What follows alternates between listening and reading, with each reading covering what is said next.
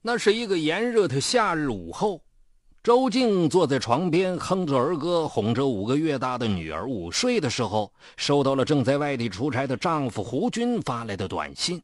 他说两点之前就可以回家了，让她不要惦记。可是两点过去了，丈夫还没有回家。周静正准备打电话给丈夫，丈夫又一条短信发过来了。老板临时又布置新任务，今天回不来了。这不禁让满心期待着丈夫早日归来的周静心生几分沮丧与疑惑。刚说好马上就回家的，怎么突然就变卦了呢？于是她连忙拨通了丈夫公司老板女儿的电话，因为丈夫临走时曾经高兴地告诉她。老板现在对他十分信任和器重，这次特地派自己的女儿和他一起到外地出差。丈夫这次回来之后，很有可能被提拔为高级工程师了。老板女儿的手机很快就打通了，可是让周静大吃一惊的是，接电话的居然不是老板的女儿，而是一个自称叫赵娜的陌生女人。赵娜说：“啊，你老公在公司工作？”我男朋友也在公司工作呀，我现在也正急着找他呢，他已经失踪好几天了。周静说了：“这么巧啊？那你男朋友叫什么名字？”胡军。啊，我老公也叫胡军呐。两个女人同时都傻了，难道两个胡军是同一个人？挂断电话，赵娜陷入了困惑与痛苦之中。男朋友胡军竟然是有妻子的，这对他来说无疑犹如一个晴天霹雳般的打击。因为和胡军交往的短短几个月中，他已经给了胡军将近十三万元。如果胡军真的是一个有老婆的已婚男人，那自己这次可彻底给害惨了。赵娜越想越害怕。连忙拨通了一个十分要好的小姐妹的电话，痛哭流涕地把此事说了一遍，然后鼓足勇气，在小姐妹的陪伴下，来到了公安局。这桩事情的真相究竟为何？敬请收听本期的拍案故事：角色谎言。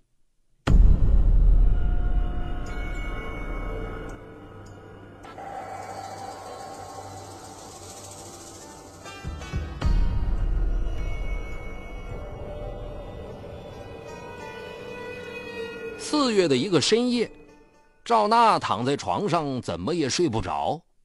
人到中年的她，曾经有过两次失败的婚姻，现在独自经营着一家杂货店。每当夜幕降临时，伴随着她的总是孤独和寂寞，因此每晚她都靠看电视来打发时间。这天，她像往常一样，拿着电视遥控器，不停地搜寻着。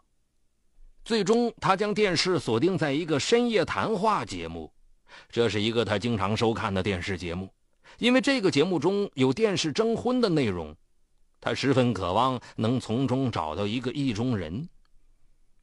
看着看着，突然电视机荧幕下方一则署名为“爱憎分明”的男士，他的留言引起了赵娜的注意。胡军，男，五十岁。离异，工程师欲找有缘人，爱憎分明，这个名字倒十分特别。赵娜心中不禁一动。这个人的年龄和职业都很符合自己的心意，于是她立即按电视上留的手机号码给胡军发了条短信：“胡先生你好，我们能不能认识一下？”谢谢你的信任，完全可以。胡军很快就回复了短信。这以后，他们就经常通过短信来联系。胡军告诉赵娜，他是公司的工程师，年薪有二十多万元，离婚三年多了，儿子已经二十二岁。随着短信联系频率的增多，他们双方的感情也不断升温。他们虽然还没有见过面，但已经开始在短信中彼此以老公、老婆互称。赵娜暗暗庆幸，自己总算找到了心目中理想的意中人。一天下午，赵娜经营的杂货店里突然停电，她一个人急得手足无措，身边一时又没有人可求助，焦急之下，她想到了胡军，他是工程师，这种电器方面的问题对他来说肯定是举手之劳的小事，何不请他来帮忙检查一下？而赵娜此时同时还有个想法，就是借此机会能亲眼见一下胡军。虽说他们通过短信聊天似乎已经是情深意长了，但那毕竟是非常虚幻的。而眼下岂不是一个既能观察的真人，又能及时解决自己燃眉之急的一举两得的绝好机会？接到赵娜发来的求助短信后，胡军迅速回复道：“老婆，你别急，我立即就赶过来。”傍晚时分。胡军风尘仆仆地赶到了赵娜的杂货店。当赵娜第一眼见到胡军时，马上便从内心里认可了他。胡军人长得还算高大，戴着一副眼镜，气质儒雅，举手投足显得十分斯文。赵娜暗自庆幸自己的好运气。经过胡军的一番检查，很快就恢复了通电。望着殿堂里重新又亮起了灯光，赵娜的心中顿时也犹如点燃起一盏炙热的爱情之灯。当晚便请胡军在饭店吃饭，他们犹如一对老朋友般把酒言欢，一见如故，聊得十分投机。胡军爽快地从皮包里掏出自己的离婚证、公司的工作证给赵娜看，一脸真诚地对她说。啊，同是天涯沦落人，我们都已经人到中年了。如果你觉得我还可以的话，我们就把恋爱关系确定下来呗。由于赵娜居住在郊区，而胡军则住在市区，因此两人恋爱后基本上都是依靠发短信和打电话联系。一天，赵娜家的空调坏了，想买一个新空调，她便打电话给胡军，问他家用电器商店里有没有熟人。胡军当即就对他说。啊，我有个朋友是电器商店的经理，我让他给打折，便宜点卖给你。于是，赵娜就把四千元钱交给了胡军，托他代买空调。当天晚上，胡军发来短信说，空调已经买好了，现在他和朋友一起正在商店里调试，调试好之后就送过来。可是接下来，一连好几天，赵娜既没看到空调，也没有收到胡军的短信。几天后，她才收到对方发来的短信，说公司老板很器重他，今年下半年他就将提升为高级工程师了。今天老板特地派他到各地出差，请他放心，却只字没有提到空调的事。第二天晚上，赵娜又收到胡军发来的短信，说他现在正在机场的候机室，马上就要飞往拉萨了。跟着，在清晨四点多，当赵娜还在睡梦之中，突然接到胡军打来的电话。胡军焦急地对赵娜说：“老婆，我太倒霉了！我在拉萨时手提包被偷了，包里有一万两千块钱现金、采购医疗设备的合同，还有图纸，损失惨重啊！我现在连生活费和回来的路费都没有了。你能不能朝我的银行卡里打点钱？等我回上海之后就还给你。”赵娜赶到邮局，给他汇去了一万元，而这之后。赵娜又陆续分五次给胡军汇了四万五千元。这天，赵娜又收到胡军发来的短信，说是他已经到了目的地。幸亏赵娜及时汇来钱款，解决了他出差的费用。但是在外地出差，吃饭、住宿等开销的费用都很大，希望他能再汇点钱给他。心地善良的赵娜想到老公独自出差在外，实在是太可怜了。记得胡军曾经深情地对她说过一段令她感动不已的话：“我的父母亲都在一次意外的车祸中过世了，身边没有其他的亲人了。现在只有你是我唯一的亲人，我会一辈子爱你的。”现在胡军遇到了困难，作为他唯一的亲人，他岂能袖手旁观不帮助他呢？为此，他毫不犹豫的又向胡军的银行卡内打进了三万元。这之后，胡军每天都要发好几个短信给赵娜，对他及时汇款解决他的困难表示万分感谢，同时还告诉他，公司的老板也已经知道了这件事，老板说，公司为有这样的员工家属而自豪。等他出差回来之后，一定要号召全公司的员工与家属向他学习。这让赵娜的心中好不开心呐。一天凌晨三点，胡军又突然发短信给赵娜，说他因为旅途的劳累得了急性肺炎，高热发到了三十九度六，而且还出现了胸腔积液的症状，现在正住在医院里。赵娜心急如焚，连忙打电话给他说。那我马上乘飞机过去看你。你一个人在外面住院治疗，也需要有人照顾啊。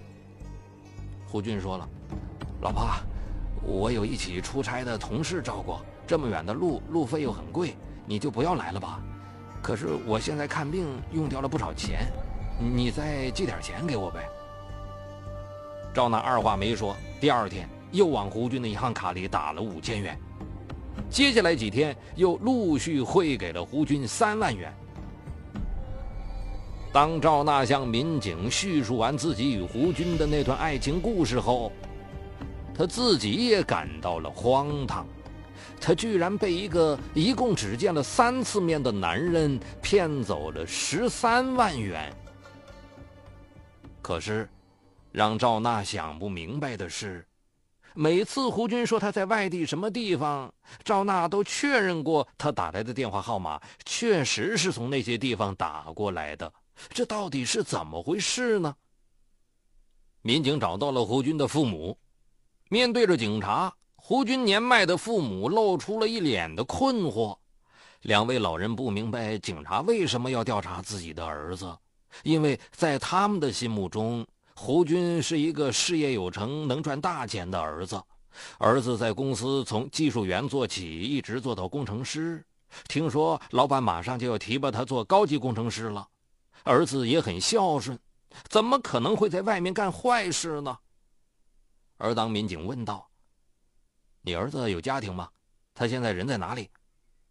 胡军的父母更是显得一头雾水。他是离婚过，但去年又结婚了，生了个女儿，已经有五个月大了。他的工作很忙，经常要到全国各地去出差，我们也不知道他现在在哪里。民警又找到了胡军的妻子周静。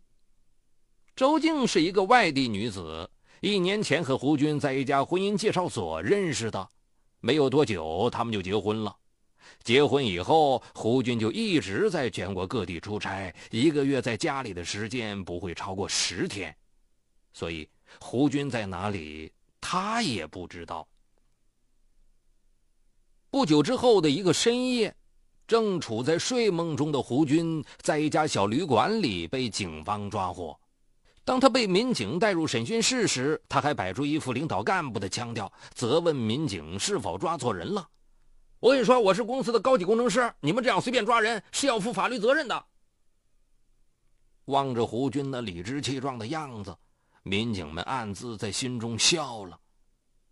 这时，周静和赵娜。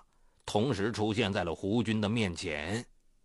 面对两个女人的责问，胡军的精神防线彻底摧毁了。他不得不承认自己是个骗子。他不但骗了两个女人，甚至连自己的父母也欺骗了。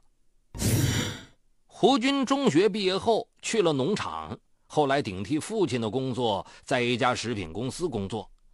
一九九二年下岗之后，他便四处打工谋生。然而，自尊心极强的胡军并不甘心自己永远就这样生活下去。想到自己原来在食品公司工作时，好歹也做过几天小领导。再说，周围的人也都说他的长相谈吐均具有领导干部的风度。为此，为了能在社会上体面的生活，也为了替父母争光，胡军便从那时起给自己套上了公司工程师年薪二十万元。这样一个炫目的光环。当他的父母得知儿子人到中年终于翻身的喜讯之后，高兴的对他说：“一定要珍惜这个机会，好好干。”可是，谎言固然可以随便吹，公司的工作证也可以造假，但是年薪二十万元却需要实打实的拿出来的呀。于是。没有经济来源的胡军开始动脑筋，用征婚来骗取女性的钱财。他现在的妻子周静也就成了他的一个猎物。当时胡军对他说：“他是公司的工程师，妻子和儿子一九九七年去旅游的时候不幸意外身亡了。现在他每月的月薪将近两万元。”周静未能结识条件如此优越的上海男子而庆幸，很快就和胡军登记结婚了。事实上，胡军的妻子和已经二十二岁的儿子活得好好的。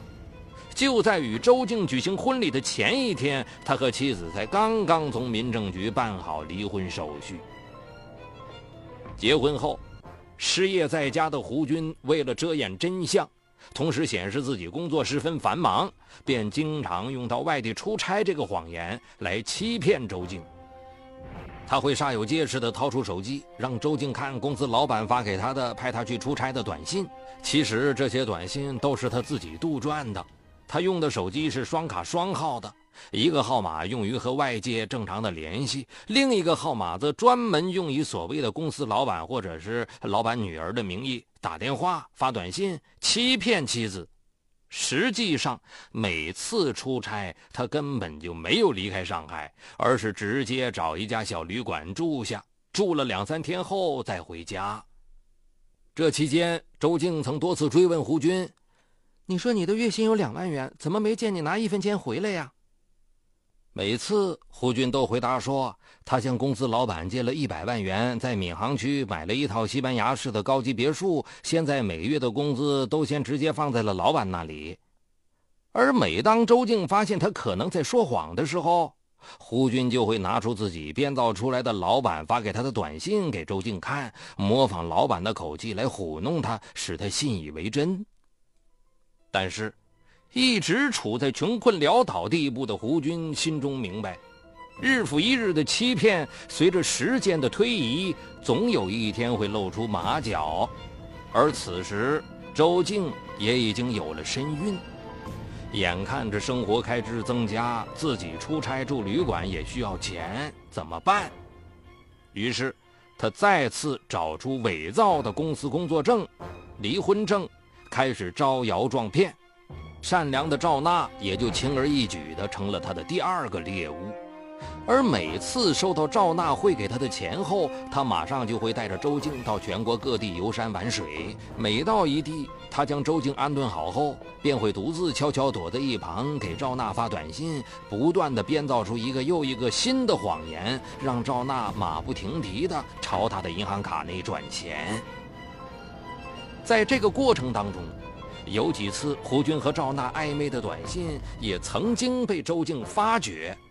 周静逼问他，那个称他为老公的女人究竟是谁？胡军说那是老板的女儿，在和他开玩笑。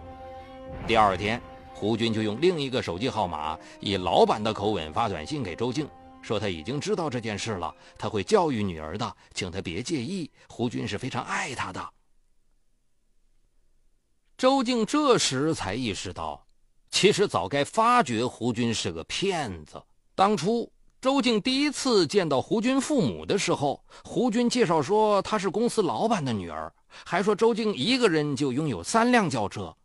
事后，周静问胡军为什么要对自己父母撒谎，他说父母一直讲他没出息，现在就是要让他们看看外资公司的大老板的女儿都嫁给自己了。结婚后，虽然周静也发觉胡军说话经常有出入，但最终还是被他一环一环的给套住了。此时，面对自己的妻子，胡军终于说了一番真心话：“哎，我这个人虚荣心实在是太强了。其实我是很可怜、很可悲的，在这个社会上，没有人和我说话，更没有人知道我内心深处在想什么。”每当夜幕降临的时候，我的内心里面就充满了恐惧。我觉得我简直就像一个搞地下工作的特务，心里有话不能跟别人说，要说的话都是些骗人的谎话。我也明白我这样的行为跟心理确实有点变态，但是我已经没办法来改变了。我始终生活在一个自己编造的谎言世界里，慢慢的我已经忘了我真实的自己了。一个被延续了十多年的谎言，最终破灭了。好，感谢收听这一期的拍案故事。想了解有关我的更多媒体内容，也可关注雷鸣频道这个微信公众号。在查找微信公号的时候，找这四个字：雷鸣的鸣是口鸟鸣，雷鸣频道。嗨，你好，我是雷鸣。我的最新精品节目解读高效能人士的七个习惯已经在蜻蜓上线。生活中的你。面对困难，总是消极拖延还是积极主动？你为自己的低效懒惰懊恼抓狂吗？那些行动力超强、成功高效的人是怎么管理自己生活的？如何更好的知己知彼，建立共赢的人际关系呢？就在蜻蜓 FM 搜索“高效能人士”，开启你的高效能生活。